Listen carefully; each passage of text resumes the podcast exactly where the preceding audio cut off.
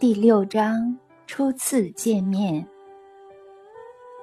一百一十八岁的某一天，亚当跟着日出醒来后，并没有因为春天而感到喜悦，也没有如往常般起身迎接阳光。他的上头有只夜莺在树丛中高歌，亚当却转身过去，不理会它的歌声。他眼前的空间充满着春天隐约的颤动，潺潺的溪水声呼喊着亚当，天上的燕子也在喧闹着，云朵构成一幅幅千姿百态的景色。花草树木努力以最轻柔的芬芳拥抱他。哦，看看神当时创造的奇景呀，在世间这等秀丽的创造中。蔚蓝的天空底下，他的人类儿子却是满面愁容。他最爱的孩子情绪低落，一点都不开心。对关爱子女的父亲而言，还有什么比这更难过的吗？在创造的一百一十八年后，沉浸许久的众多神圣能量忽然开始动作，这让整个宇宙停住不动。这种前所未见的加速在爱的能量光晕中闪耀，这下所有生命都明白了，原来是神想出了新的创造。可是上次在灵感极限中创造后，如今还能创造出什么吗？没有人晓得。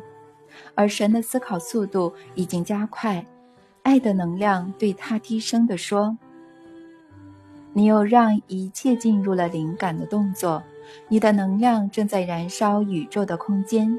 你在这样的狂热之中，难道不会爆炸，烧到自己吗？你要去哪里？你在努力什么呢？我已经不再因为你而闪耀，我的神啊！你看，我因为你而燃烧，把星球变成了星星。停下来，你已经创造出所有最好的了。你儿子的悲伤会消失的，停下来，我的神啊！神没有听到爱的恳求，也不理会宇宙元素的讪笑，他就像充满热忱的年轻雕刻家，继续加速所有能量的动作。突然间，一幅前所未有的美丽晨曦在浩瀚的宇宙中展开，让所有元素惊讶不已。神自己也欣喜万分的低语：“你看，宇宙，你看，我的女儿就站在地球上的创造物之间，她所有的特征是多么完美，多么美丽呀！她一定能和我的儿子匹配，没有创造可以比她更完美了。她有我的形象，并与我相似，她还拥有你们的所有粒子。”所以，请你们疼爱他，爱护他。他和他，我的儿子和女儿，会为万物带来快乐，在所有存在层面中打造美好的宇宙世界。在充满欢乐的这一天，少女越过山丘，走过被露水洗涤的草地，在阳光中走向亚当。她走路优雅。体态姣好，身姿柔媚，肌肤在神圣的晨曦中散发光泽。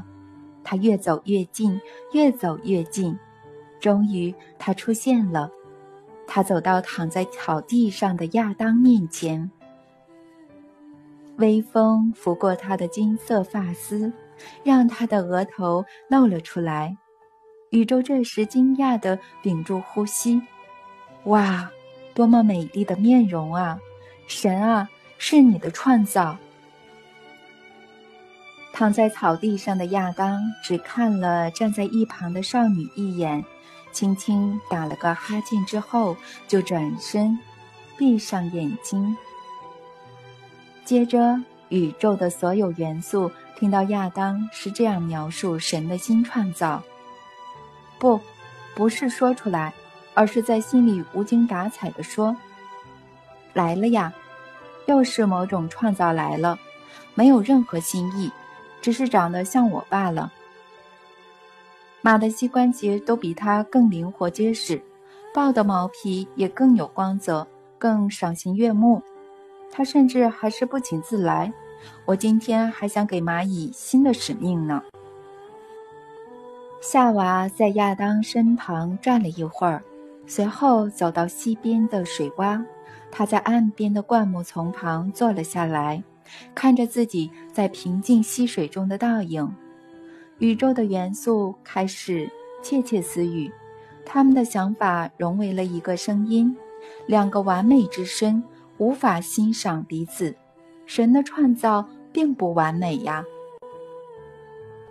在宇宙的闲言闲语之中，只有爱的能量试图保护造物者，用自己的光芒围绕着神。大家都知道，爱的能量经常不按牌理出牌。无形且沉默的他，总是徘徊在无边无际的未知空间中。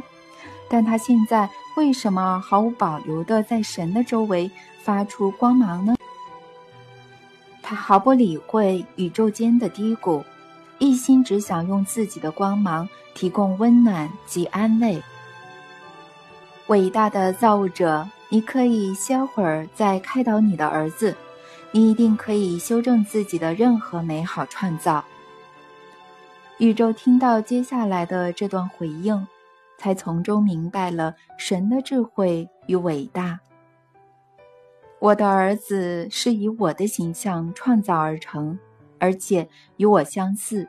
他的体内拥有宇宙所有能量的粒子，他是阿尔法，也是欧米伽，他是创造，他是未来的实现。无论是现在或未来，我和任何人都不能无视他的意志，而去改变他的命运。他想要的一切，他都会得到；他想到的都不会徒劳无功。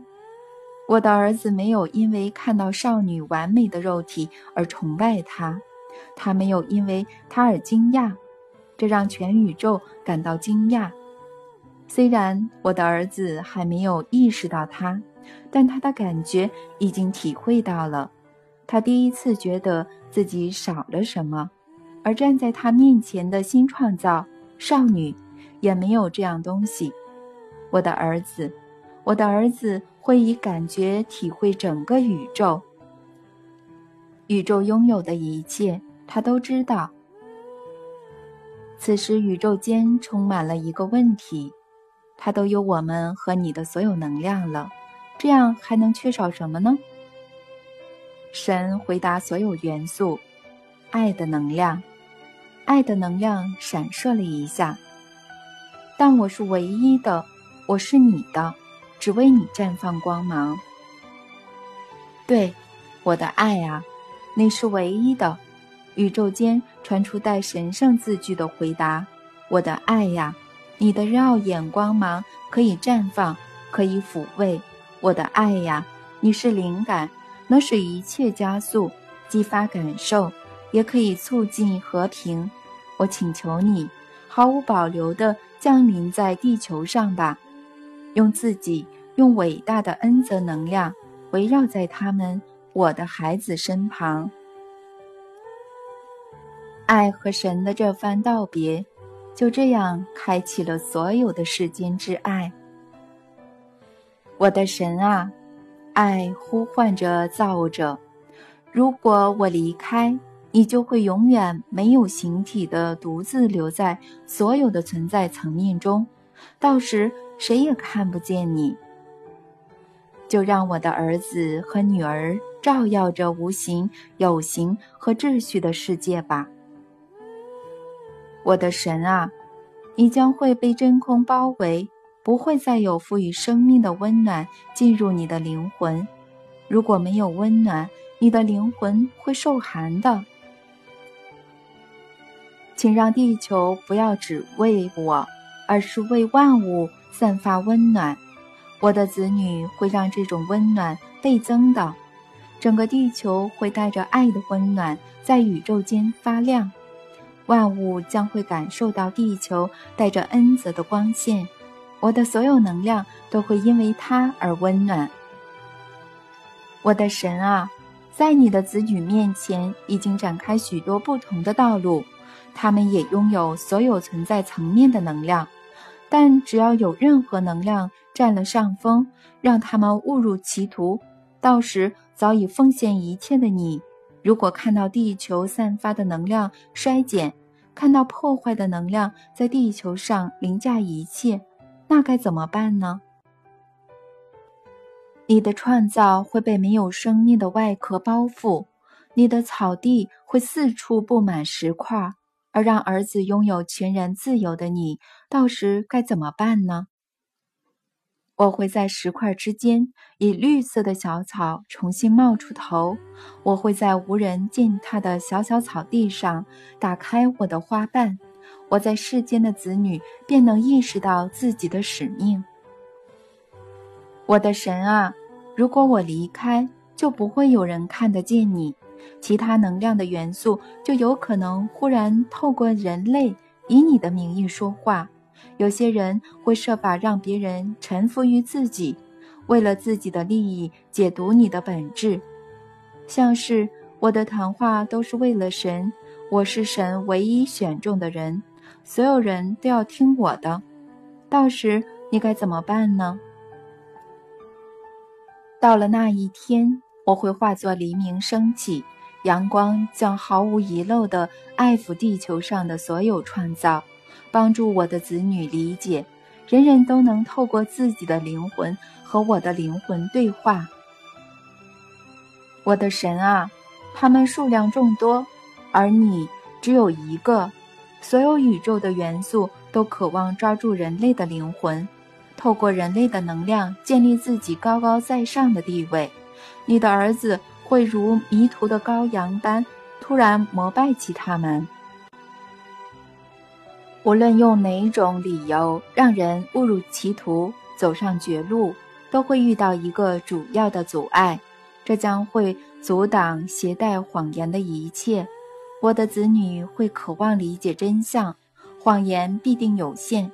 但真理是无边无际、独一无二的，在我子女的灵魂之中，永远都会有这种意识。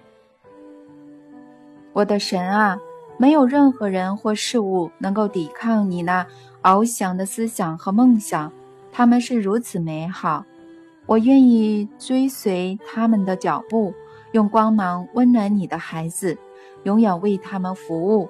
你恩赐的灵感。会帮助他们建立自己的创造。我的神啊，我只有一件事相求，请允许我留一点爱的火苗陪在你的身旁。当你最后身处黑暗之中，当四周只剩下真空，当出现遗忘且地球的光线开始暗淡，就让这个火苗，哪怕只是我的一点爱的火苗。为你发光闪烁吧！哦，弗拉迪米尔，阿纳斯塔夏高喊一声：“如果现今的人能仰望天空，看看当时地球的上空，在他们眼前出现的会是一幅多么壮丽的景象啊！宇宙的光线，爱的能量，浓缩为一颗彗星，急切地飞向地球，照耀着路上还没有生命的星体。”点燃地球上空的星星，朝着地球的方向越来越近，越来越近。到了，爱的能量却忽然的在地球上方停了下来，它的光芒开始颤动，在远方闪烁的星星之间出现了一颗比其他还小且有生命的星星。这颗星星跟随着爱的光芒，快速的飞向地球。爱发现，原来那是他留给神的最后一点火苗，正往地球的方向前进。我的神啊，爱的光芒轻声说：“为什么？我不明白，为什么呢？你连我留在你身边的一点火苗都不要吗？”这时，已身处黑暗之中，没人看见。无人理解的神回答了爱的疑问，宇宙间传来他神圣的话语：“如果留在自己身边，就没办法送给我的子女了。”我的神啊！哦，爱，就算只是一点火苗，你仍是这么的美丽。我的神啊，我的爱啊！加紧脚步，别再踌躇不前了，用你最后的一点火苗，加速温暖我未来的所有子女。地球的人类被爱的宇宙能量包围，全部的爱。包括那最后一点的火苗，万物都置身其中，在浩瀚的宇宙之中，同时存于所有存在层面的人类，就这样成为所有元素中最强壮的一个。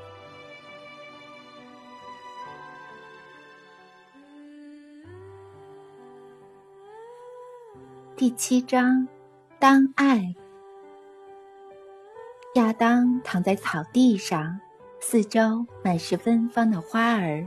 躺在树荫下打盹的他，任由思绪流动。可忽然间，有一股带着不明暖流的回忆涌上心头。暖意以某种力量加速他的所有思绪。不久前，有个新的创造站在我的面前，他长得跟我很像。但还是不太一样，是哪里不一样呢？他现在在哪儿呢？哦，我真想再看看那个新的创造，想要再看到他。但是为什么我会这样呢？亚当从草地上迅速起身，看了看四周，接着脑中迸现出一个想法：刚发生了什么事呢？虽然还是那片天空，鸟儿、小草、树木和灌木丛也都一样，但就是有什么变了，我看出去都不一样。地球上的所有生物、气味、空气和光线都变得更美好了。接着，亚当冒出一句话，对着万物大喊：“我用爱回应你们。”这时候，从小溪的方向有一股新的暖意，立刻将他的全身包围。他转身迎向这股暖意，发现眼前出现了那个亮丽的新创造。他顿时失去思考逻辑，整个心都沉浸在他眼前的景象。小溪的水沟旁，静静坐着一位女孩。她拨开自己金色的秀发，看的却不是清澈的溪水，而是注视着亚当。他以笑容爱抚着亚当，仿佛已经盼望他一辈子了。亚当向他走近，当两人看着彼此时，亚当心想：没有人的眼睛能比他美。接着大声开口说。你就坐在水边，水很舒服的。你想和我一起泡澡吗？想。那你想听我介绍一些创造吗？想呀。我赋予他们各自的使命，我会让他们也为你服务。你想和我一起创造新的创造吗？想。他们先是在溪中泡澡。后来又在草地上奔跑，亚当爬上一只大象后，为他开心的跳舞。啊，他的笑容真是令人着迷。亚当称呼他为夏娃。快要日落时，两人站在壮丽的世间万物之中，享受它们的色彩、气味和声音。夏娃安静而温顺地看着太阳下山，花瓣缩回成花苞，白天美丽的景色从眼前消失，进入了黑暗。你别难过，已经对自己有信心的亚当说：“现在是夜晚的黑暗降临，夜晚是我们需要的，可以让我们休息。”但无论夜晚多长，白天一定会再回来。会和今天一样吗？还是会有新的一天呢？夏娃问。你想他怎样回来，他就怎样回来。每一天是谁在支配呢？我。那你是谁在支配呢？没有人。你是从哪里来的呢？我来自梦想。那周遭这赏心悦目的一切是从哪里来的呢？也是来自梦想，是为我而生的创造。是谁的梦想这么美好呢？那个谁又在哪里呢？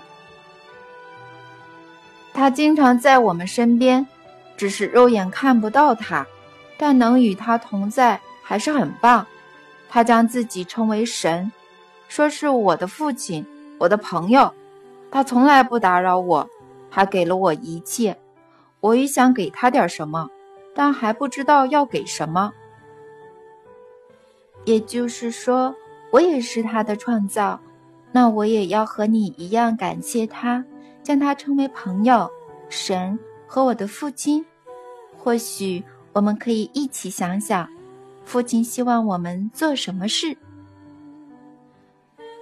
我听过他说，我们可以为万物带来快乐。万物，所以也包括他喽。是的，也包括他。请你告诉我，他的愿望是什么呢？共同的创造和他的深思带来的快乐。什么能将快乐带给万物呢？诞生，诞生，所有美好的东西都已经有了。我常常会在睡前想着与众不同又美好的创造，但在早上醒来开始思考之前，又会看到万物在阳光下已经如此美好了。让我们一起思考吧。我也希望睡前有你在身边，听你的呼吸声，感受你的体温，一起思考如何创造。两人在睡前感受到对方的柔情，思想在美好的创造梦想中交融，志向合而为一。两人的真实肉体也反映出他们的思想。第八章。诞生。日夜更迭，在某一天的日出时分，亚当盯着小老虎思考时，夏娃默默地走近，并在他的身旁坐下。他将亚当的手放在自己的肚子上，感受一下这里。我的肚子里有我的创造，这同时也是新的创造，亚当。你感受到了吗？我的创造在不安分的乱动呢。感受到了，我觉得他想要伸到我这里。你吗？那当然了，它不只是我的，也是你的。我很想看看我们的创造。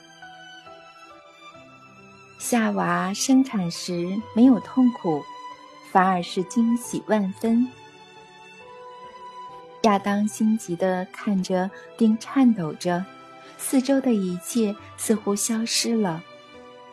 他甚至没有意识到自己，夏娃生出一个新的共同创造。全身湿透的小小身子，无助地躺在草地上，双腿卷曲着，眼睛还没有张开。亚当目不转睛地看着他摇动着小手，张开嘴巴呼气。亚当不敢眨眼，生怕错过任何一点小动作。一股不明的感受充满他的全身和四周，让他再也无法待在原地。他忽然跳起来，开始奔跑。他兴高采烈地沿着溪边漫无目的的狂奔，他停了下来，胸中有股不明却美好的东西在扩大，在成长，还有周遭的万物。风儿不再只是让树叶沙沙作响，而是拂过树叶和花瓣，唱着歌。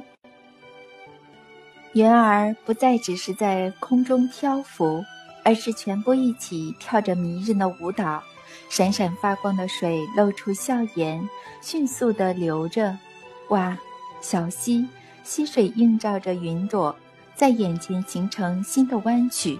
鸟儿在天上开心地叫着，草地上也有热闹的窸窣声音，一切融为磅礴又柔美的声音，形成宇宙中最美丽的乐章。亚当吸了一大口气。接着，突然放声大喊，他的叫声异于寻常，不是野兽般的嘶吼，而是轻柔无比的声音。四周万籁俱静，宇宙第一次听到人类站在地球上开心的高歌，人类在唱歌。银河中先前发出声音的万物都静了下来，因为人类在唱歌。在听到这幸福的歌声后，整个宇宙世界明白了一点：银河中没有任何一条弦能够发出比人类灵魂之歌更好的声音了。不过，兴奋的歌声仍无法冲淡他内心满意的感受。他在看到一只公狮后，冲了过去，将它扑倒，把它当作小猫，一边笑着。一边梳弄它的鬃毛，他随后跳起来示意公狮跟上，自己便往前奔跑。公狮几乎跟不上亚当的速度，接着幼狮的母狮更是落在后面。亚当跑得比谁都快，一路上不停挥手示意所有的动物跟上。他相信他的创造能为万物带来快乐。他又回到那个小小的身子旁，他的创造，那个母狼舔过、暖风拂过、有生命的小小身子。小婴儿还没有张眼，在睡觉呢。所有跟着亚当跑来的动物都开心地趴在他的面前。太棒了！亚当雀跃地大叫：“我的创造发出！”和我类似的光线，但如果在我身上发生了这等非比寻常的事，它的光线或许还比我强烈。所有动物都开心的在它的面前低下身子。这就是我要的，我成功了，我创造出来了，我创造出所有生命的美好创作。大家快来看看它，亚当。环顾四周，接着突然将目光放在夏娃身上。他独自坐在草地上，些微疲惫的双眼柔情地看向突然盯着他不讲话的亚当。亚当内心和四周的爱获得全新的力量，绽放出一阵无形的喜悦。接着忽然间，哦，看看那宇宙的爱是如何颤动的啊！就在亚当猛然奔向初为人母的美丽少女时，就在他屈膝跪在夏娃的面前，抚摸她金色的头发、嘴唇和充满母奶的乳房时，就在他把所有的惊喜化为轻柔的细语，试着对她诉说自己的雀跃之情时，夏娃，我的夏娃，我的女人。你有能力让梦想成真了吗？他用着有点疲惫但温柔的声音轻轻回答：“对，我是女人，是你的女人。你能想出来的一切，我们都能实现。对，一起，我们两个一起。我现在明白了，我们在一起，我们就像他一样。”我们能够实现梦想，你看，你有听见我们的声音吗，父亲？但是历来第一次，亚当没有听到任何回音。惊讶的他跳起来大喊：“你在哪儿，我的父亲？看看我的创造！你在世间的动物都如此完美稀奇，一切都这么美好，树木、小草、灌木丛和云朵，但是有比花的纹路还美的。你看，我的创造带给我的快乐，比你透过梦想创造的一切还多。你怎么不讲话？你不想看看它吗？可是它是万物之中。最棒的呀，在我心中，我的创造是万物中最好的。你怎么了？你不要看看它吗？亚当看着小婴儿，在他苏醒过来的小小身子上方，空气比平常还蓝，没有风吹的骚动，只有仿佛有一无形的人将花的细枝弯下。婴儿的嘴唇，三颗花粉轻轻地落在他的嘴唇上。小婴儿他抿了抿嘴唇，幸福地吐了一口气，动一动手脚，然后又睡着了。亚当觉得，在他欢天喜地时，神同时也在关心孩子，所以才没有说话。亚当大喊：“这表示你有帮忙，也就是你就在旁边，见证这个创造吗？”亚当听到父亲轻声的回答：“亚当，别这么大声，太兴奋会吵醒孩子的。”这表示父亲你和我一样爱我的创造喽，还是？你比我更爱他，如果是的话，为什么呢？解释给我听。毕竟他不是你的创造，我的儿子啊，爱会延续，在这个新的创造中，就有你爱的延续。你是说，我同时在这里，也在他的里面吗？这也表示夏娃。也在他的里面喽。是的，我的儿子，你们的创造在各方面都与你们类似，不是只有肉体而已。在他的体内，灵和魂结合在一起，新的创造因此诞生。你们的志向会延续下去，快乐的感受会增强数倍。所以说，我们会变得更多人喽。你会充满整个地球，你会透过感受去了解一切，而且你的梦想会在其他银河中创造更好的世界。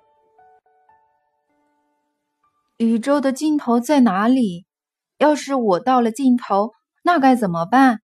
我什么时候能填满一切？将我的思想创造出来呢，我的儿子。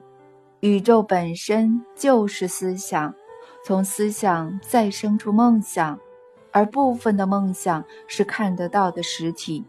当你遇到一切的尽头，你的思想就会找到新的开始而延续下去，到时将会无中生有，出现你的全新又美好的诞生。反映你的志向、灵魂和梦想，我的儿子，你是无限，你是永恒，在你里头，你是具创造力的梦想。父亲，每次能听到你说话真好。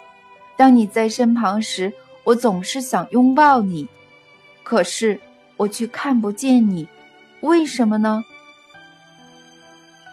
我的儿子，当我将宇宙的能量放入关于你的梦想时，我没有时间想到我自己。我的梦想和思考只创造了你，没有为我创造看得见的形体。但是你可以看见我的创造，去感受它们，不要分析它们。全宇宙。没有谁可以单用理智去分析他们。父亲，听到你说话真好，你就在我的身旁，万物都在我身旁。当我身处宇宙的另一个尽头时，当我的灵魂存有怀疑或不解时，告诉我，我该怎么找到你？到时候你会在哪里呢？我会在你里面，在你身旁，一切都在你的里面。我的儿子，你是所有宇宙能量的主宰。我在你的体内平衡了宇宙所有的对立面，让你成为全新的创造。别让任何对立控制了你。如果真的发生了，我还是会在你的里面，在我的里面，在你的里面和你的身旁。你的创造里有你和夏娃，而你的里面有我的例子，所以你的创造里也会有我。我是你的儿子，那对你而言，新的创造会是什么呢？也是你。你会比较爱谁呢？现在的我，还是反复诞生的我呢？爱是唯一的，在每个新的体现和梦想中，都会有越来越多的希望。父亲，你真是睿智，我好想拥抱你。看看四周，这些看得见的创造，都是我的思想和梦想的体现。在物质的存在层面中，你随时都能和他们沟通。我爱他们，就像爱你一样，父亲。我也爱夏娃和我的新创造，四处都是爱。我要永远在爱中，我的儿子。只有在爱的空间里，你才能万事长存。年复一年，如果要这样说的话，虽然时间只是种相对的概念。年复一年，但何必计算年份呢？这么久以来，人类始终不知道何为死亡。换句话说，死亡在当时是不存在的。